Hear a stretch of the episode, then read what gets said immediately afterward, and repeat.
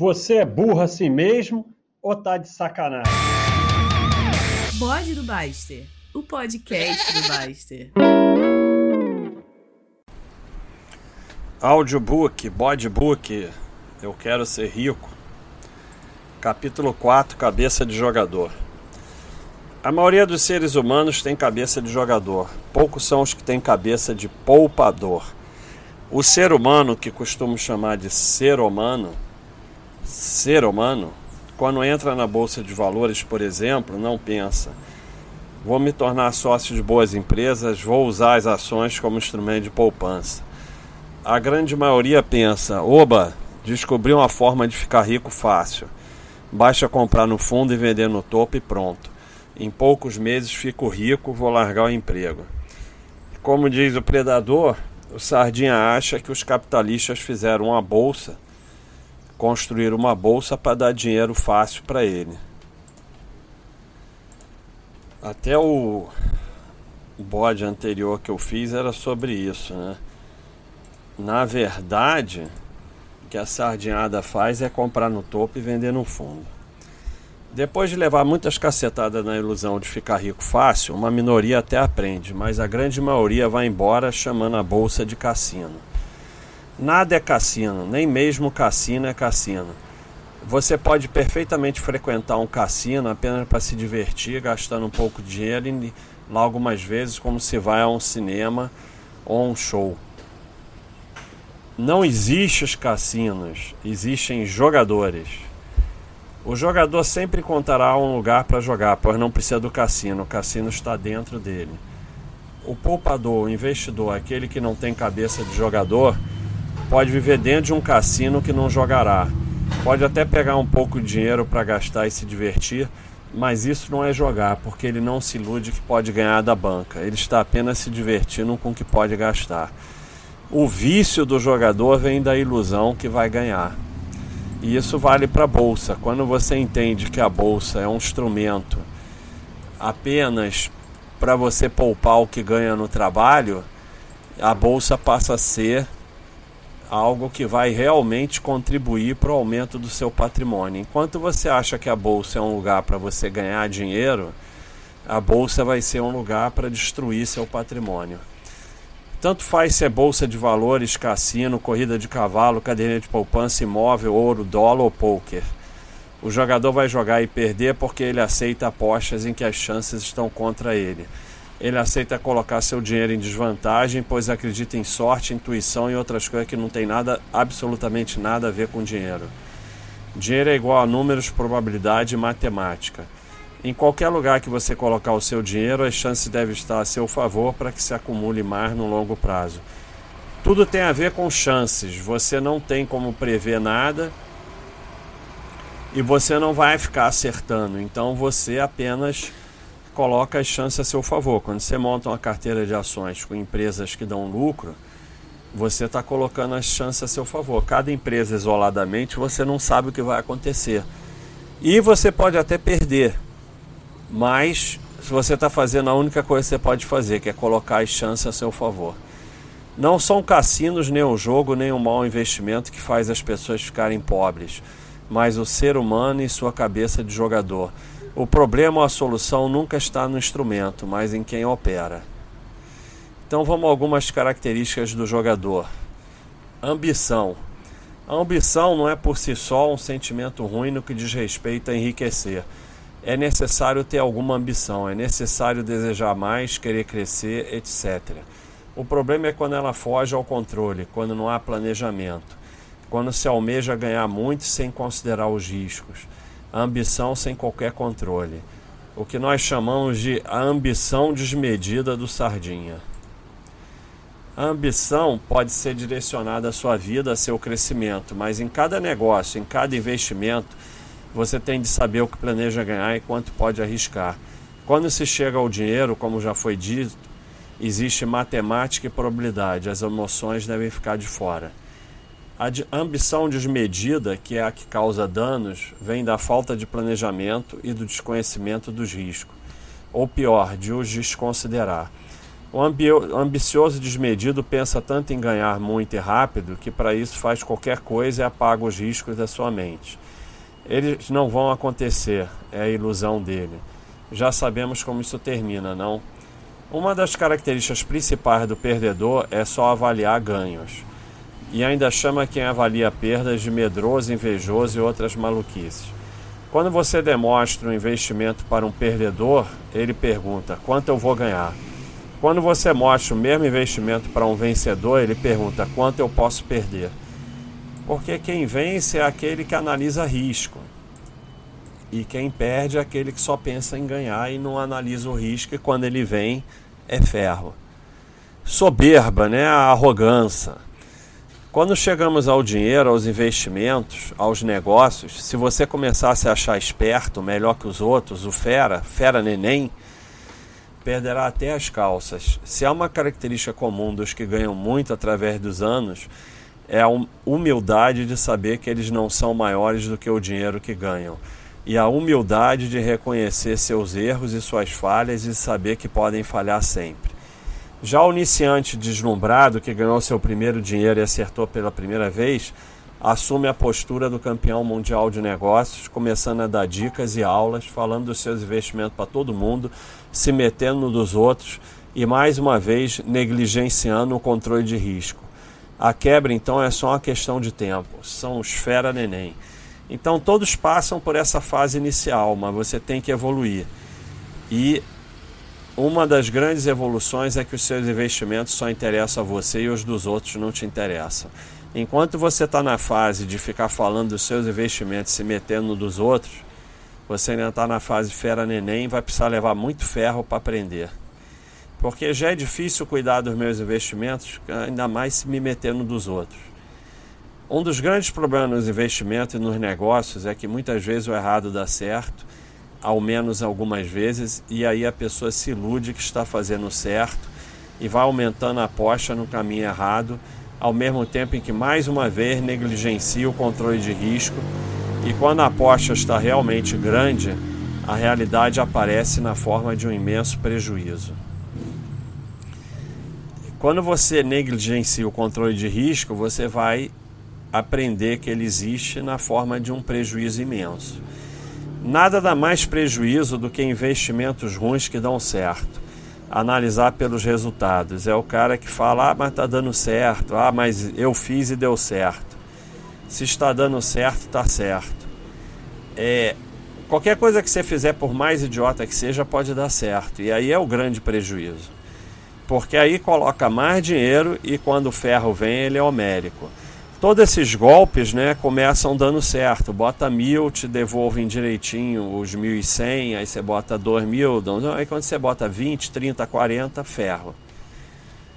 É, porque exatamente está dando certo, dá certo no começo, é a forma de te enganar e você achar que é certo, para você botar mais dinheiro. É porque esses golpes eles estão ali acumulando dinheiro, então eles precisam que venha mais. Então no início eles têm que fingir que dá certo. Claro que o resultado importa no longo prazo, mas em pouco tempo qualquer coisa, por mais idiota que seja, pode dar certo, pode dar lucro. Jogar na roleta pode dar lucro por um tempo, mas sempre vai terminar em prejuízo no longo prazo. Se você joga uma vez na roleta, você pode sair ganhando. Agora, se você acreditar que é o fera da roleta, você vai devolver tudo e mais um pouco. É, os resultados e a expectativa podem se afastar totalmente no curto prazo, mas eles vão se aproximar algum dia. Normalmente, logo depois do sardinha deslumbrado, fazer loucuras como vender o um apartamento ou largar o emprego e apostar naquilo. É sempre assim, né? Quando você dá a chance do ferro grande, é que ele vem. Um exemplo bem comum é a bolsa em alta. Qualquer idiota que comprar qualquer coisa ganha. O iludido começa a se achar o fera da bolsa ao invés de compreender que está ganhando só porque sobe sem parar e tudo sobe. Na hora que custa muito caro, ele entrega tudo e mais um pouco, porque sempre vai ficar correndo atrás do que já ganhou. É, o, é, o primeiro grande frase do predador, o primeiro prejuízo é sempre o menor. Aí o cara não aceita e vai correr atrás do prejuízo, ele só aumenta. Depois sai por aí chamando bolsa de cassino, quando na verdade é ele que é o jogador. há de se manter sempre certo grau de humildade perante o dinheiro e os negócios. Se você está ganhando dinheiro, não quer dizer necessariamente que é mais esperto que os outros ou que descobriu um caminho sem erro. O dinheiro é um só e da mesma forma que ele está vindo para você nesse momento, ele pode tomar outro rumo em breve. Outro grave dano causado pela soberba é que, na ilusão de que os ganhos serão constantes e permanentes, não há necessidade de poupar. E o esperto começa a gastar e gastar um monte de besteira, muda seu padrão de vida. E quando a realidade aparece na forma de correção das probabilidades, não sobra nada. Soberba. Como se diz por aí, o dinheiro não aceita desaforo. É... Oráculos. Os oráculos. Como o enriquecimento pelos juros compostos, utilizando a fórmula da tranquilidade financeira, é muito trabalhoso e demorado, o jogador não desiste da fantasia do enriquecimento fácil e rápido, caindo sempre na armadilha da previsão do futuro. Como o ser humano é naturalmente orientado por resultados, nasce um Messias, um Salvador, um gênio a cada mês. Com diversos charlatões fazendo centenas de previsões sobre o futuro, é natural que um acerte. Esse passa a ser o gênio da vez, vende bastante livros e cobra milhares de dólares por entrevista ou palestras, até ser substituído pelo próximo. Acompanhando e seguindo esses profetas, o ser humano começa ele mesmo a prever o futuro e tem o azar de acertar algumas vezes, o que fará basear seus investimentos e negócios em previsões. Ele cai na fantasia de que acertará o momento de comprar e de vender, o momento de entrar em um negócio e o momento de sair. Infelizmente, é da natureza do ser humano comprar caro no meio da euforia e vender barato em meio à depressão. E é isso que ele acaba fazendo quando cai na ilusão de acertar cenários. Se a maioria acertasse a hora de comprar, não teria euforia no topo, todo mundo comprando, e pânico no fundo, todo mundo vendendo. Os poucos fora de série que vencem isso não estão lendo esse livro. Esqueça essa ilusão que só vai te levar a sustentar o sistema e foque no seu trabalho e nos aportes. Todo o dinheiro que perdeu achando que acertava poderia estar lá rendendo. Coloque uma pedra, esqueça. Mas daqui para frente vamos acumular e não girar seguindo os falsos profetas. Não foi dado aos seres humanos o dom de prever o futuro, diz aqui o baixinho rico. É sempre alguém acerta. Porque milhares fazem milhares de previsões. Acerta por pura sorte. Só que quem está atrás de um Messias, porque ainda está achando que vai ter algum resultado especial, se ilude com esses caras. Quando você entende é, que é focar no seu trabalho, nos aportes e acumular patrimônio, você para de se iludir com isso. Empatar Outro componente emocional que leva a prejuízos enormes são as tentativas de empatar ou correr atrás do prejuízo. Isso leva a frases malucas como: Só saio desse negócio depois de recuperar meu prejuízo. Por que o prejuízo tem que ser recuperado naquele negócio específico? Pior, se é um negócio ruim, por que continuar nele atrás de um dinheiro que nem existe mais? Essa é uma das relações mais fortes, um dos maiores desvios emocionais criados nos negócios e nos investimentos.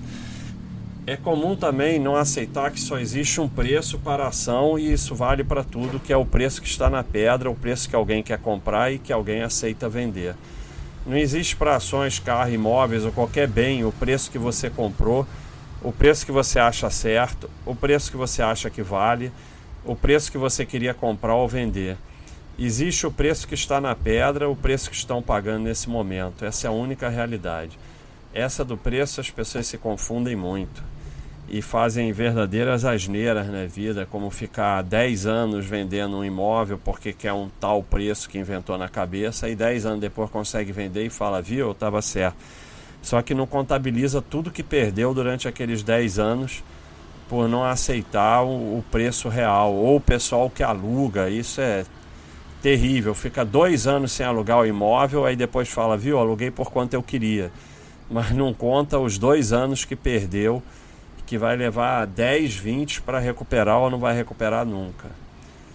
O objetivo nos investimentos não deve ser acumular vitórias, mas sim acumular patrimônio. Pior que isso é o próprio conceito de empatar ou recuperar dinheiro perdido. Como recuperar algo que não existe? Se você tinha 50 mil e hoje tem apenas 30 mil, os 20 mil perdidos são apenas um número na sua cabeça. Eles não existem, só servem para que você trabalhe pior e invista pior. Recuperar prejuízo é uma das maiores formas de ter mais prejuízos. Normalmente, o menor prejuízo é o primeiro e os grandes prejuízos nascem a partir de um primeiro pequeno. Não aceitar prejuízos leva a prejuízos bem maiores. Todas as vezes que eu vi pessoas destruírem suas vidas com prejuízos e mais prejuízos, quando eu fui conversar, o início era uma coisa pequenininha, que se tivesse colocado uma pedra e aceitado, estaria bem de vida. Mas a pessoa não aceita e aí vai correndo atrás, quer recuperar prejuízo, vira uma bola de neve e quando vê, perdeu tudo. Se você tem 30 mil, esse é o dinheiro que você tem e o único que existe. A cada momento, todas as pessoas do mundo têm o capital que possuem naquele momento. Não existe o que tinham no passado nem o que terão no futuro. O passado é lama que só fará você investir e trabalhar pior. O futuro é fantasia. Portanto, o único dinheiro que você tem é o que você possui hoje e a qualquer momento.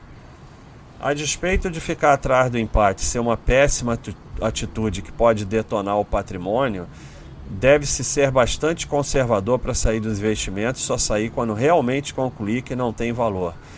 Não esperar o empate não pode ser transformado em giro de patrimônio também. Demorar a sair de investimentos ruins traz menos dano ao seu patrimônio do que sair de bons. Vá com calma, coloque primeiro de quarentena, que significa não comprar mais, mas também não sai. Acompanhe o investimento por um tempo e vá saindo aos poucos se realmente concluir que não tem mais valor. Baixinho Rico fala: o dinheiro que você tem é o valor de, e o valor de todas as suas posses é apenas um, o que eles valem nesse momento. Qualquer tentativa de empatar ou recuperar prejuízo ou vender pelo preço comprado beira o absurdo, já que você está sempre empatado, pois só existe o que você tem nesse momento. No patrimônio se olha valor e não preço. Preço de compra não tem a menor importância para quem acumula patrimônio e não se faz trade. O ideal é nem saber o preço de compra e não, e não ser o custo de, de aquisição que deve estar anotado para impor.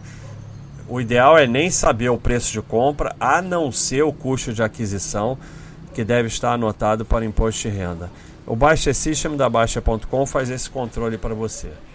A partir do que você tem hoje, agora existem duas alternativas: trabalhar direito e aumentar seu capital a partir desse momento, ou ser dominado por ideias fantasiosas como a busca do empate ou tentativa de recuperar prejuízos passados e diminuir seu capital a partir do que você tem hoje.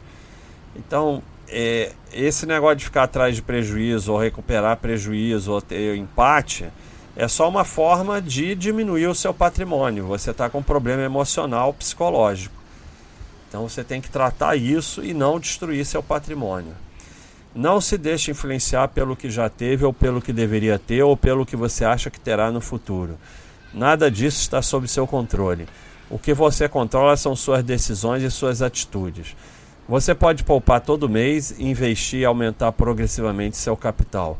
Você pode investir em sua capta sua capacitação e em seu desenvolvimento. Pode trabalhar mais em termos de eficiência, não necessariamente de horas, mas pode ser de horas também. E melhor, pode poupar mais, se informar mais sobre como investir, se desenvolver como investidor. Tudo isso você pode. Mas você não tem controle algum sobre o que perdeu no passado ou sobre quanto ganhará no futuro. Você pode fazer tudo isso para melhorar suas chances. É só o que você pode fazer sempre está ligado às chances. Objetivo único de quem quer ficar rico: acumular patrimônio em valor diversificado, disse o baixinho rico. Objetivos aleatórios. Esse é outro problema que traz muitos prejuízos financeiros.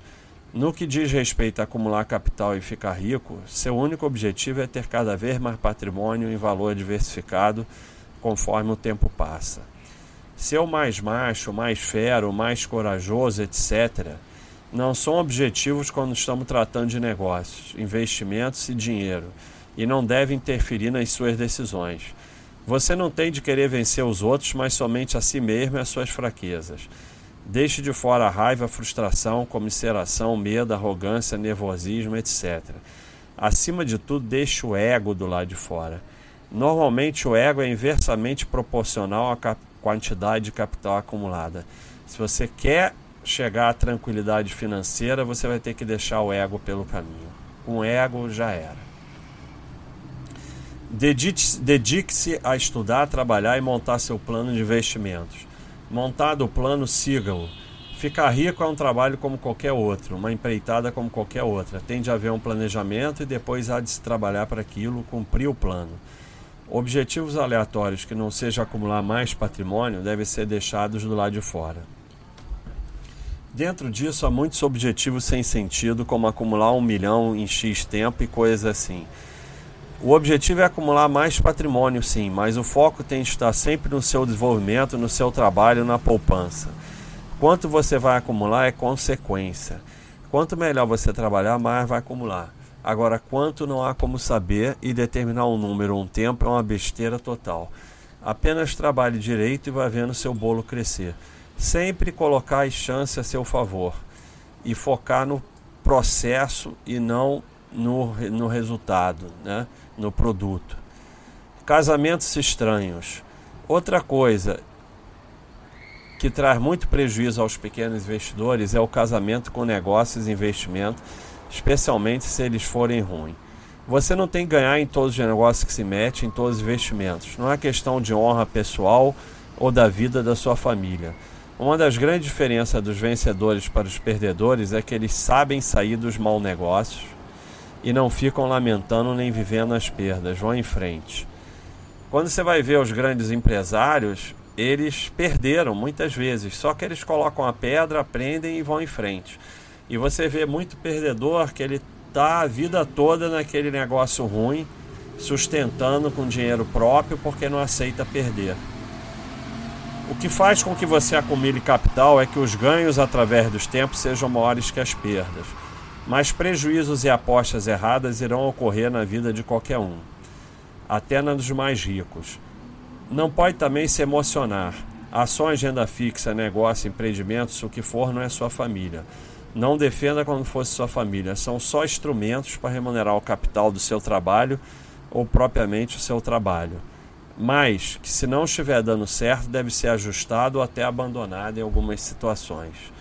Gente vê muita gente defendendo às vezes ações de empresas que eles têm ações como se fosse a família dele. É puramente emoção. O ideal é você nem saber as empresas que você tem ação. Bastinho Rico está falando. Não é quanto você acerta ou erra que importa, mas o que você faz quando acerta e o que você faz quando erra.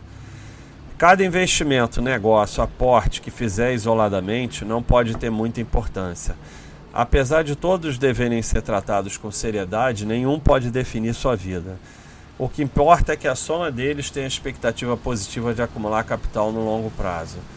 A diversificação permite que nenhum ativo do seu portfólio defina a sua vida. Isso facilita, facilita não misturar emoção e conseguir carregar os investimentos tempo suficiente para que os juros compostos possam agir.